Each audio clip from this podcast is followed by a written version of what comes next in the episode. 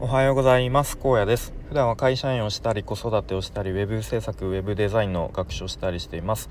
このチャンネルでは現在進行形で挑戦していることについての話や日常での気づきや学びをアウトプットしています。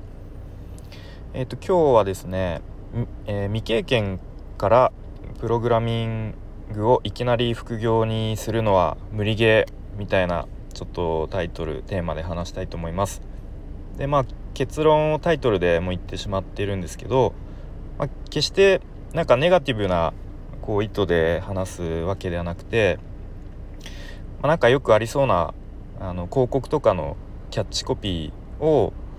なんかもうそのまま鵜呑みにして信じるのは、まあ、ちょっと危険だよなと、えー、まあ、思っているので、まちょっと注意喚起というか、ま、僕の実体験とか、まあ、実際に、あのー、現場で、えー、エンジニアやってる人の話とかを聞いた上で、まあ、それを踏まえて話していきたいと思います。で、まあ、よくありそうなキャッチコピーでなんかプログラミングを学べば未経験からでも副業で、まあ、月30万とか前50万とか稼げますよみたいなで、まあ、3ヶ月で、えー、達成できます可能ですみたいな。なんかそういう歌い文句とかなんかそういうスクールとか、うん、よくありそうなイメージなんですよね。で、まあ、ちょっと僕自身の話をすると,、えー、ともう30過ぎからプログラミングの学習を始めました。2年前ぐらいかな。はい。で、まあ、最初1ヶ月ぐらいは独学でそれこそ有名なプロゲートっていうね大体みんなあのやるようなそういうなんだそういう学習サイトみたいなのあるんですけどで、まあ、結構よく言われてたりなんかよく見たりしたのがプログラミングはもう9割ぐらいが挫折しますよみたいな そういうのを見たり聞いたりしてたのであそうなのかと。じゃあ逆にじゃあ絶対に挫折しないぞと。挫折しなければとりあえずその残り1割に入れるじゃんっていう感じででまあでもやっぱ独学だとなかなかあの効率も悪いし挫折しそうだなということでスクールに入ったんですね。で、まあ、当時いろいろとこうネットで調べるわけですけれども、まあ、本当にいろんなブログ記事が出てきてでその当時はちょっとあんまり僕もですねそういう、まあ、いわゆる情弱の方に入ってたと思うんですけどやっぱりプログラミングスクールのアフィリエイトって高単価で稼げるんですよね。うん、なのでみんなプログラミングスクールの記事をブログで書いてでそこにあの流したいっていう意図で、うん、多分書いててで結構内容が薄いのとかなんか同じようなことしか書いてないなっていう記事とかも結構あって、まあ、なかなか見極めが難しかったですね。でも僕は結果的になんかあんまり広告費をかけてないような比較的あの低価格で、まあ、かつ講師の方が現役のエンジニアの方がやっているスクールを、まあ、見つけてそこに入ったんですね。でまあそのスクールは、まあ、基本的に、まあ、受講生の人はこう転職を目指して、えー、やってるようなスクールで、まあ、でも転職保証まではしていないっていう感じでしたね。うん、ちなみに転職保証してるプログラミングスクールもあるんですけどまあ結論あんまりおすすめはしないです。というのも、まあ、何が何でも転職させないと、まあ、そのやっぱスクールの実績とかにもこう数字にも関係してくるのででそうなると結構ブラックな SES というところだったりとかあとは入ったら実は全然プログラム書かせてもらえなくて全然スキルが上がらないところに あの入れさせられたりとか、まあ、そういう話も聞くのであまり転職保証っていうところにはおすすめはしないですね。はい、で僕の場合はですね、まあ、そのプログラミング始めた時はもうすでに30過ぎててで家族もいるっていう状況だったので、まあ、なかなかリスクリスク許容度うん、あんまりリスクをこう負えないっていう状況だったのでなので未経験からエンジニアにプログラプログラマーに転職っていうところにはちょっと舵を切れなかったんですね。うんまあ、最初からねそれをあの考慮してから学習始めろよって言われればそれまでなんですけれども、うん。まあ、じゃあ転職できないんだったらその本業やりながら副業でプログラミングで稼げないのかという、えー、ことも考えたのですけれども、うん、やっぱりまあいろいろやってきてちょっと1年、まあ、半年とか1年勉強したぐらいでこう副業でプログラミングとして稼げるような案件っていうのは多分ないと思います。うん、なので本気でエンジニアプログラマーとしてやっていきたいのであればもうまずは、まあ、アルバイトでも派遣社員でも何でもいいのでとにかく現場に潜り込んででそこでもうとにかく揉まれて揉まれながら、えー、経験積むしかないと思います。で、まあ、2年とか3年ぐらい経験積めばまた転職してこうちょっと年収アップ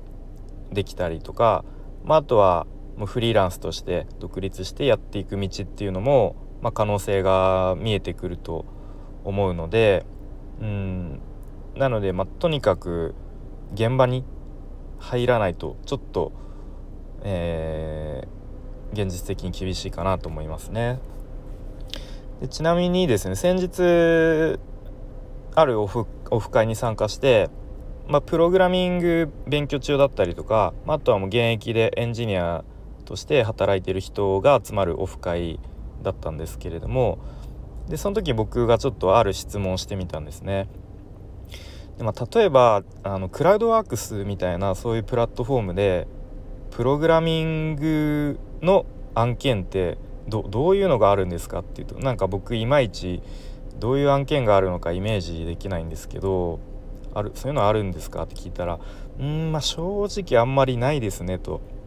うん、でまあもしあるとしたら、まあ、大体炎上してる案件がほとんどですねと。でまあ炎上してるのでもうとにかくもう誰でもいいから来てくれみたいなそういう案件だったらまああるかもしれないですねということでで、まあ、そんな案件になかなか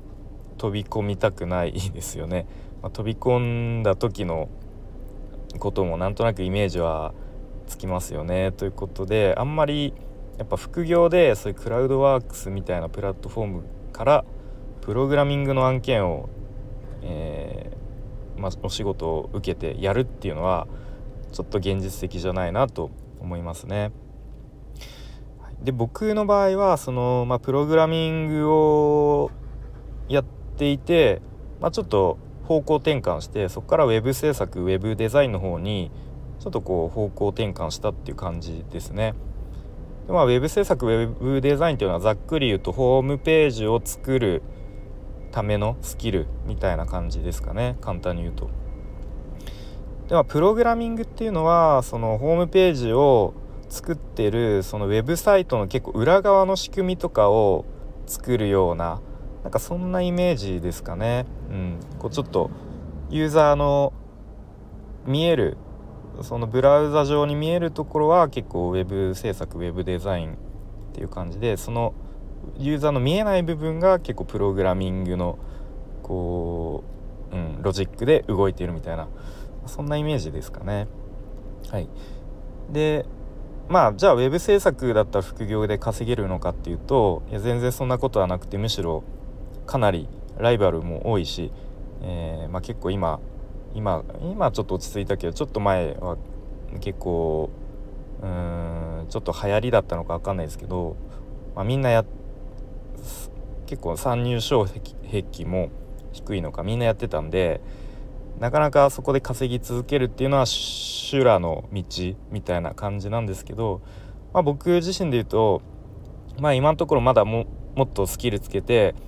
まあ、ウェブ制作ウェブデザインの、えー、スキルで、まあ、誰かの